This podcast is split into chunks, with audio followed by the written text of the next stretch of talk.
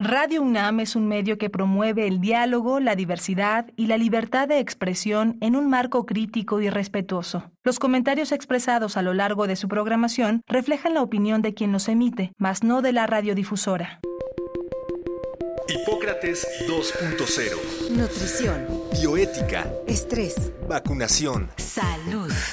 El Programa Universitario de Investigación en Salud y Radio UNAM presentan Hipócrates 2.0. Investigación y vanguardia en salud.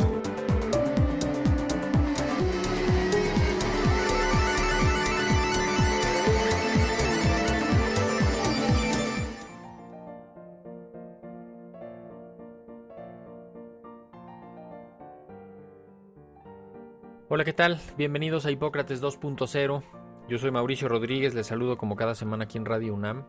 Hoy vamos a tratar un tema sumamente importante que es la alimentación del adulto mayor, la nutrición en el adulto mayor.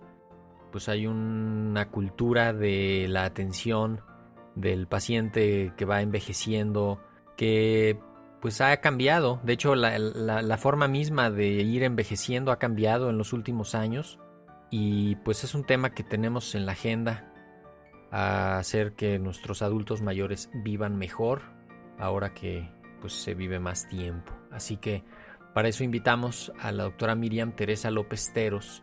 Ella es eh, médico egresada de la Universidad de Sonora, eh, realizó la maestría en Ciencias de la Nutrición con énfasis en el adulto mayor en el Centro de Investigación en Alimentación y Desarrollo, con especialidad en Administración Gerontológica y tiene un doctorado en Gestión y Políticas de Salud por la Universidad Nacional Autónoma de México. Tiene amplia experiencia clínica y epidemiológica en el campo de la nutrición geriátrica, en las áreas de sarcopenia, fragilidad y funcionalidad en las personas adultas mayores, y actualmente es académica en la Universidad Iberoamericana en el Departamento de Salud, donde coordina la especialidad en nutrición gerontológica y el Centro de Evaluación del Adulto Mayor. Lo primero pues es darte la bienvenida Miriam Muchísimas gracias por aceptar la invitación acá a estar en Hipócrates 2.0. No, al contrario, gracias a ustedes por esta invitación. Miriam, ¿cómo a veces se banalizan los términos, ¿no? Decimos eh, comer bien, comer mal, luego no sabemos exactamente a qué, a qué nos referimos cuando decimos comer bien o comer mal. ¿Cómo podemos definir la mala alimentación o la buena alimentación? Sí, gracias, Mauricio. Bueno, y yo más que ponerle este adjetivo de mala o buena alimentación, porque bueno, puede tener eh, una definición eh, muy amplia dependiendo desde qué punto de vista lo veamos, ¿no? Si lo vemos desde un punto de vista social, un punto de vista antropológico. Sin embargo, bueno, nos podemos enfocar más a decir eh, que una buena alimentación es una alimentación saludable, ¿no? Yo me quedaría más con esta definición de alimentación saludable, ¿no? ¿Y cuál sería una alimentación saludable? Aquella que va a aportar a cada persona los nutrientes necesarios para cubrir sus necesidades, ¿no? Sus necesidades fisiológicas, sus necesidades metabólicas en las diferentes etapas de su vida, ¿no? Y estamos hablando desde la etapa prenatal, la infancia, la adolescencia, el embarazo, la edad adulta y la edad del adulto mayor. Sí, se tiene que ir adaptando la alimentación. ¿Cuáles son los, los principales factores que han provocado una mala alimentación en general en, las sociedades contemporáneas? Porque esto es algo que se dice mucho, ¿no? Que comemos mm, los estilos de vida modernos están afectando la alimentación, ¿no?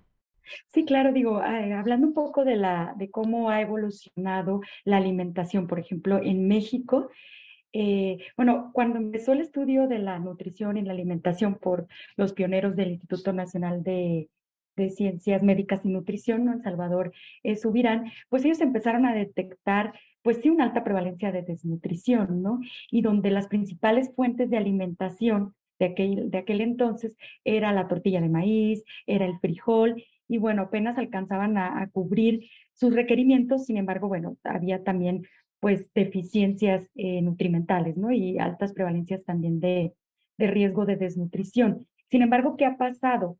Ahorita actualmente ya, ya han bajado, afortunadamente, ¿no? Las prevalencias de desnutrición en todos los, en todos los grupos de edad. Sin embargo, por ejemplo, han aumentado otras condiciones que antes no existían, como el sobrepeso y la obesidad infantil, porque ha habido un aumento también en el consumo de alimentos ultraprocesados, que si bien la industria ha tenido también, ha contribuido a avances ¿no? Y, avances este, tecnológicos también en alimentación, por otro lado, pues también ha, ha contribuido a este aumento de alimentos ultraprocesados. Por ejemplo, también tenemos un alto consumo de bebidas azucaradas, incluso en la etapa infantil, ¿no? Entonces, todo esto, pues, al final tiene una repercusión en que la persona tenga mayor riesgo de presentar sobrepeso, obesidad u otras enfermedades crónicas, ¿no? Como la diabetes o la hipertensión.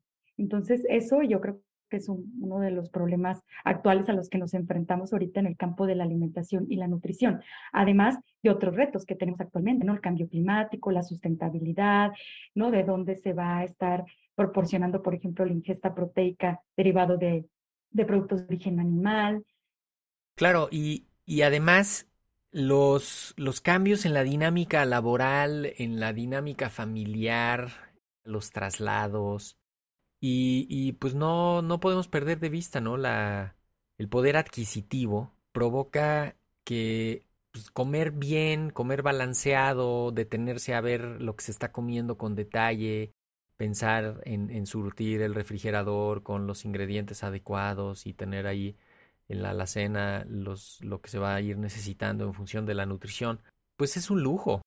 Pensando ya, enfocándonos un poquito en los adultos mayores, que es el campo que tú más has, trabajado, ¿cuáles son las principales consecuencias de, de, la mala alimentación en el adulto mayor? ¿Cómo, cómo las identificamos? ¿Cómo se cuantifican? ¿Cómo, ¿Cómo se estudian? Sí, esto es muy importante porque como bien mencionabas al inicio, en la etapa de envejecimiento pues suceden muchos cambios, ¿no? Y cambios a nivel fisiológico, cambios a nivel de nuestra composición corporal, es decir, a nivel de nuestra masa muscular, empieza a disminuir, empieza a aumentar nuestro tejido adiposo, nuestro tejido graso, sobre todo a nivel abdominal, también empieza a disminuir nuestra densidad mineral ósea, ¿no? Eh, entonces, entre otros cambios, hay muchos cambios, ¿no? Entonces, eh, de acuerdo a esos cambios, nosotros tenemos que ajustar los requerimientos nutricionales que necesita el adulto, el adulto mayor. Ahora, todos los adultos mayores son diferentes, ¿no? Entonces va a depender también del sexo, del peso del adulto mayor, del nivel de actividad física que tiene el adulto mayor, de si tiene una enfermedad o no, de eso también va a depender. Ahora, es importante decir que una, una alimentación no saludable eh, va a llevar al adulto mayor a que tenga mayor riesgo de desnutrición, ¿no? Y, el riesgo de desnutrición después le puede llevar a que estos cambios que decíamos sean más acentuados. Por ejemplo, este cambio que decíamos de la pérdida de la masa muscular sea más acentuada, ¿no? Y lleve a otras condiciones como la sarcopenia, que, se, que ya es una, bueno, que se considera ya una enfermedad del músculo esquelético, que te, que te puede llevar después a una pérdida de la funcionalidad.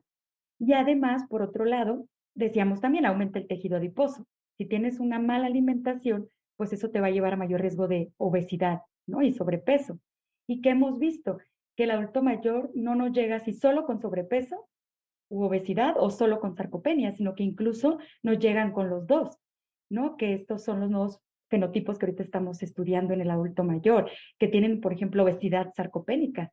Tienen tanto, tanto un aumento en el tejido graso como una disminución de la masa muscular. Y eso lo lleva a que tenga mayor riesgo de perder funcionalidad. Sí, y empieza a ser como una cascada y, una bola de nieve, por describirlo así visualmente, ¿no? Eh, le falla una cosa, empieza a fallar otra, y algunas, algunas de estas eh, alteraciones pues, son propiamente cambios por la edad. También eh, se me ocurre pensar en el en, en, que no les funcionan bien los dientes, ¿no? Y entonces van a empezar a tener dificultad para comer porque no pueden masticar bien. Y ahí empieza parte del problema.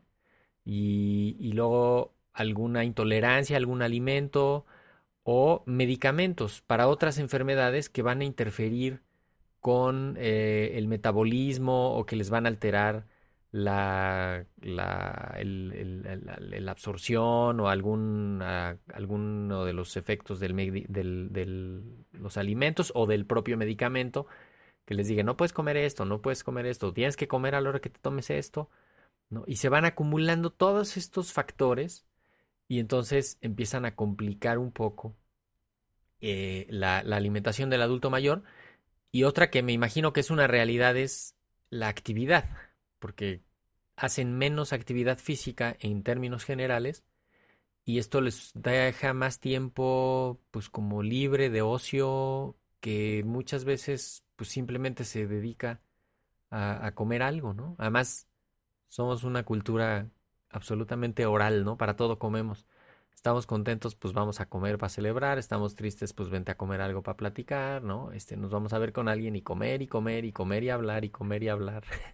Por ahí se nos va. sí. No, sí, ahí tocas un punto muy importante, ¿no? Porque, eh, como decías, pues suceden muchos cambios, ¿no? Y sobre todo los cambios, por ejemplo, en los, en los sentidos, ¿no? Como el olfato o el gusto, ¿no? Y por otro lado también, pues la, la salud bucal, ¿no? En los adultos mayores, donde hay una pérdida de, de piezas dentales, o si tienen prótesis, no hay adecuada higiene, ¿no? De la prótesis, también hay una alta prevalencia de caries, todo eso también contribuye a que el adulto mayor tenga mayor riesgo de, de, ciertas deficiencias nutrimentales, ¿no? Y todos los cambios que también se dan a nivel de la, del esófago, del estómago, ¿no? Eh, en donde hay menor eh, motilidad, ¿no? Eh, y, bueno, están más propensos, por ejemplo, también al, a tener este estreñimiento, y eso aunado que también hay ciertas hormonas que juegan un papel importante y también el sistema nervioso para que el adulto mayor tenga eh, una mayor saciedad y una menor, menor hambre, ¿no? Entonces, ¿a qué recurre? Recurre a alimentos eh, que son altos en azúcares, altos en sodio para sentir más, más gusto y, finalmente, pues no, no cubren eh, las características de una buena dieta, ¿no? No la hacen de manera variada, equilibrada, completa. Sí, también el, el, factor de que tengan una movilidad limitada, que, que muchos pues ya no se pueden valer por sí solos y entonces para su alimentación dependen de otra persona.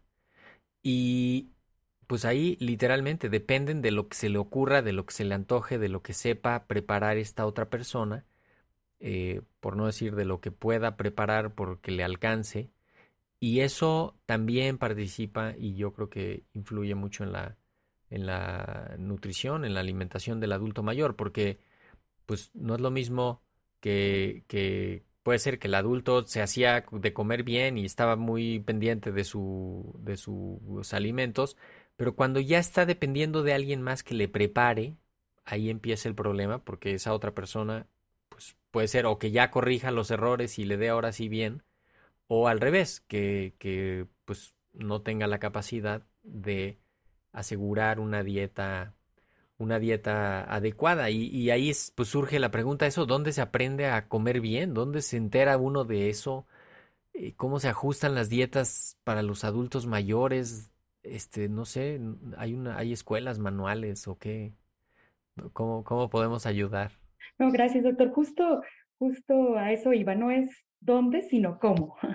¿Cómo lo vamos a hacer? Porque yo creo que no, no se vale nada más decir, bueno, los papás tienen la responsabilidad, los maestros en la escuela tienen la responsabilidad, los médicos o nutriólogos tienen la responsabilidad. No, yo creo que todos tenemos la responsabilidad de aprender a comer bien. Sin embargo, bueno, creo que los profesionales de la salud podemos dar esas herramientas, esa educación, ¿no? En salud, en nutrición. Y yo creo que es muy importante también mencionar quiénes, ¿no?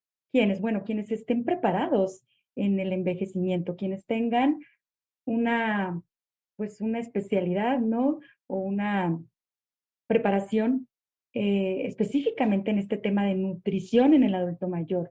¿Por qué? Porque nos ha tocado profesionales o colegas que llega el adulto mayor y no consideran todos estos aspectos que mencionábamos.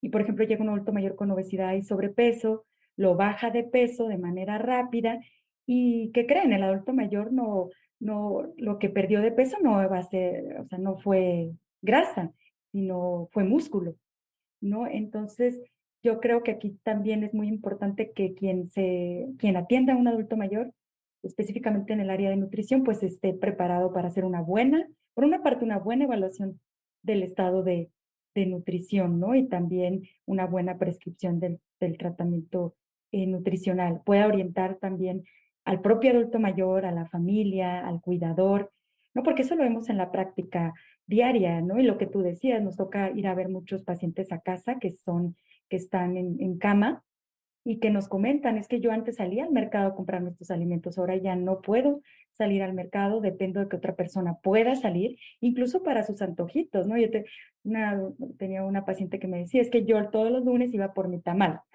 ahora ya no puedo ir por mi tamal y realmente yo lo disfrutaba muchísimo. Y eso también, pues sí, también influye, ¿no? En... Claro, claro, es la, además es, pues es la cultura de la alimentación, que finalmente puede ser lo que los mantenga con buen ánimo.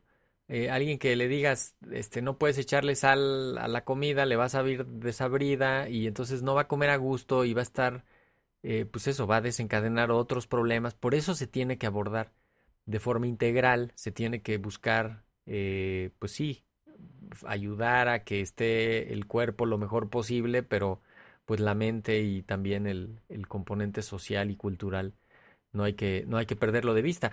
¿Cómo cuando pienso en modificaciones a las dietas, en ajustes a las dietas, eh, esto ah, se hará de la mano con el geriatra en caso de que esté, con el médico familiar, pero ¿qué, resultados podríamos esperar cuando se modifica la, la, dieta en el adulto mayor? O sea, si se hacen ajustes así adecuados, ¿Qué, ¿Tú qué cambios has visto y qué, qué, podrías decirle a la gente? Pues es que mira, aquí está la diferencia, ¿no?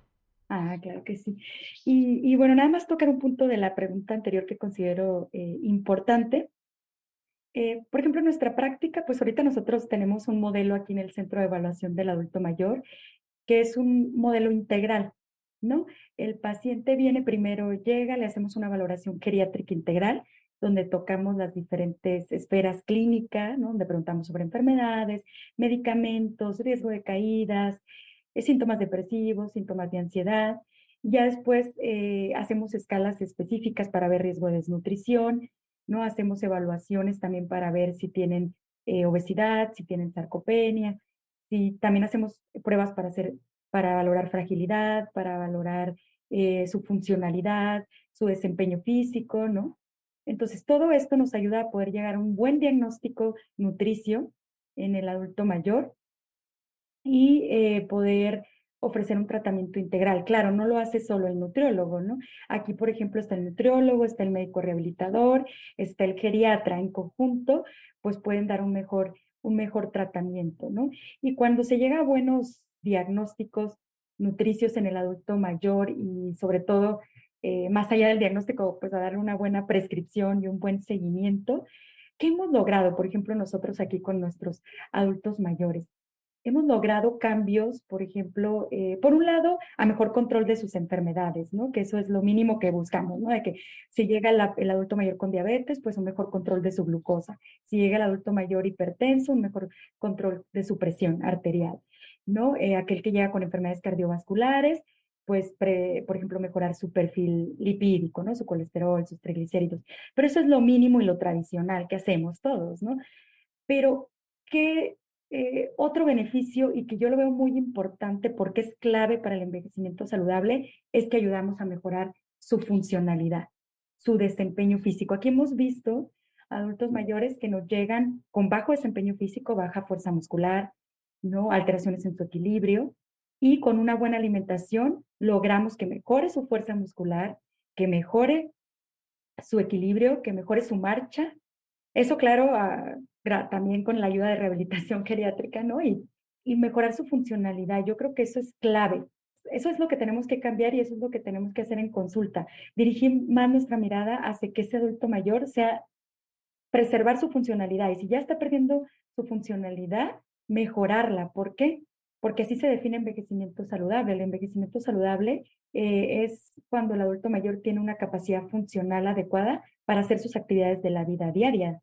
Sí, sí, sí. De hecho, el, muchas veces, y, y esto también le cuesta mucho trabajo a la medicina aceptarlo, simplemente se trata de no deteriorarse más, ¿no? Y de irse acomodando al deterioro, que el, que el propio deterioro no vaya generando más daño, ¿no? Porque también hay una falsa expectativa que pues en eso se basa muchas de las terapias ahí este, charlatanas y que, venden promesas falsas de decir, no, sí, te vas a curar y vas a, vas a hacerlo de antes, ¿no? Y en muchos casos no es posible, hay que asumir esa realidad y simplemente de lo que se trata es de evitar un deterioro más rápido y de evitar otras consecuencias además del deterioro que ya está ocurriendo. Hay que, al, adulto mayor hay que acompañarlo en, ese proceso de deterioro de manera responsable, de manera eh, amorosa, empática, ¿no? Porque ponerse a pelear contra eso a veces pues, los frustra a todos y altera ahí las dinámicas y, genera gastos imposibles y, fricciona. Entonces yo creo que también es parte de, de eso, de decir, a ver, simplemente vamos a irnos acomodando a lo que va pasando y el chiste es que no se deteriore más, que yo creo que es, esa es parte importante. Queríamos justamente, Miriam, traer, traer esta, este tema, este programa, porque este miércoles 28 de septiembre, a las 5 de la tarde, se presenta a través de el canal de YouTube del PUIS, que lo pueden encontrar fácilmente, y como parte de las actividades del seminario Alimentación para la Salud, ahorita platicamos también tantito de eso, un seminario que vas a impartir tú sobre alimentación en el adulto mayor. Eh, ¿Por qué no nos cuentas un poquito para que se anime la gente a verlo y lo recomiende y pues saquemos el, mayor provecho de eso? Claro que sí. Eh, bueno, este seminario va a tener como objetivo transmitir eh, la experiencia que hemos desarrollado en este campo de la nutrición geriátrica, ¿no? Empezando primero por decir los principales problemas de alimentación en el adulto mayor, cuál sería una dieta correcta en el adulto mayor, ¿no? Cuáles serían las recomendaciones eh, nutrimentales en el adulto, en el adulto mayor y también eh, cómo pueden llevar a cabo esta dieta. No es fácil, lo veíamos, sin embargo, es posible, no es posible.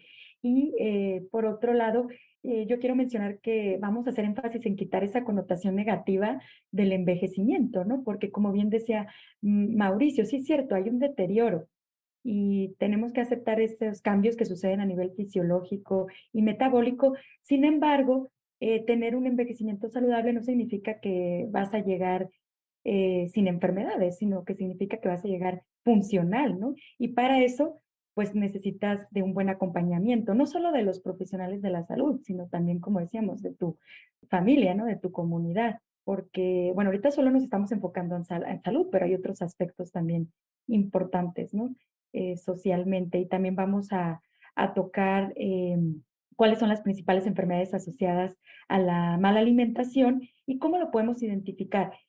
Identificar de una manera muy práctica, porque ahorita lo, dijimos a lo mejor muy, lo comentamos, perdón, a lo mejor de manera muy, muy compleja, pero les vamos a pasar tips para que desde el profesional de la salud del primer nivel de atención o el propio adulto mayor o el familiar puedan identificar factores de riesgo para decir que un adulto mayor está teniendo, por ejemplo, eh, deficiencia en vitamina D o deficiencia en calcio, o no está consumiendo también algo muy importante, y eso se va a recalcar en todo el seminario, la ingesta proteica.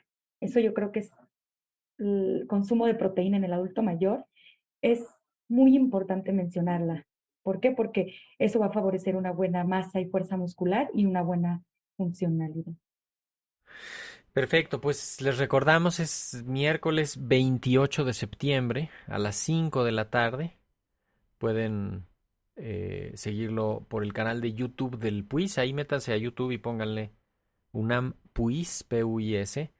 Y ahí comenzará a esa hora la transmisión en vivo. Habrá pues la oportunidad de hacer ahí preguntas, respuestas de, durante el, seminario. Y esto pues forma parte de un, de un esfuerzo entre el Programa Universitario de Investigación en Salud, la Escuela de Medicina y Ciencias de la Salud Salud, el Instituto Nacional de Ciencias Médicas y Nutrición, que justamente con una red de expertos, de especialistas, está eh, tratando de promover la generación de la evidencia, la implementación del conocimiento, la educación continua, la divulgación, eh, todo lo que todo lo que implica pues la cultura de la, de la alimentación adecuada para promover la salud porque pues cada vez hay más, hay más evidencia de que si no hay una correcta alimentación, pues eso se afecta la salud directamente, ¿no? Entonces, pues ahí esperamos que, que sea un éxito el seminario. Miriam, ¿con qué te quieres despedir? No, muchísimas gracias por esta oportunidad, ¿no? de platicarles en este espacio la importancia de la buena alimentación o de la alimentación saludable en el adulto eh, mayor. Y yo la verdad invito a todos, o sea, a todos los profesionales de la salud, al propio adulto mayor, a sus familiares, que se acerquen eh, con las instituciones, ¿no? con los expertos que están trabajando en este tema, ¿no? que acudan a sus pláticas, a sus talleres, porque eso es lo que hace, lo que va a hacer la diferencia realmente, ¿no? entre que logremos eh, tener una, una, dieta correcta, ¿no? De acuerdo a, nuestro, a nuestra etapa de, de la vida, ¿no? Que en este caso sería en la, en la vejez. Así es. Pues muchísimas gracias, doctora Miriam Teresa López Teros, coordinadora de la especialidad de nutrición gerontológica en el Departamento de Salud de la Universidad Iberoamericana. Eh, muchas gracias por haber estado acá en Hipócrates 2.0. No, muchísimas gracias. Pues ya escucharon, esperamos que puedan seguirlo y si no pueden verlo en vivo, pues se pueden meter a la página del al canal de YouTube del PUIS en YouTube y ahí volver a verlo, así como los otros eventos que hemos estado haciendo y que están ahí para, para visitas posteriores. Con esto nos vamos. Yo soy Mauricio Rodríguez, agradezco que nos hayan escuchado hoy, espero que nos acompañen la próxima semana y por lo tanto me despido, quédense en sintonía de Radio UNAM. Agradecemos al doctor Samuel Ponce de León, coordinador del Programa Universitario de Investigación en Salud y coordinador académico de esta serie. El Programa Universitario de Investigación en Salud y Radio UNAM agradecen tu escucha. Te esperamos la siguiente semana para platicar sobre lo último en materia de salud e investigación en Hipócrates 2.0 investigación y vanguardia en salud. Se despiden de ti en la producción Patti Gamboa, Héctor Castañeda y Alejandra Gómez. Hipócrates 2.0, Radio UNAM. Experiencia sonora.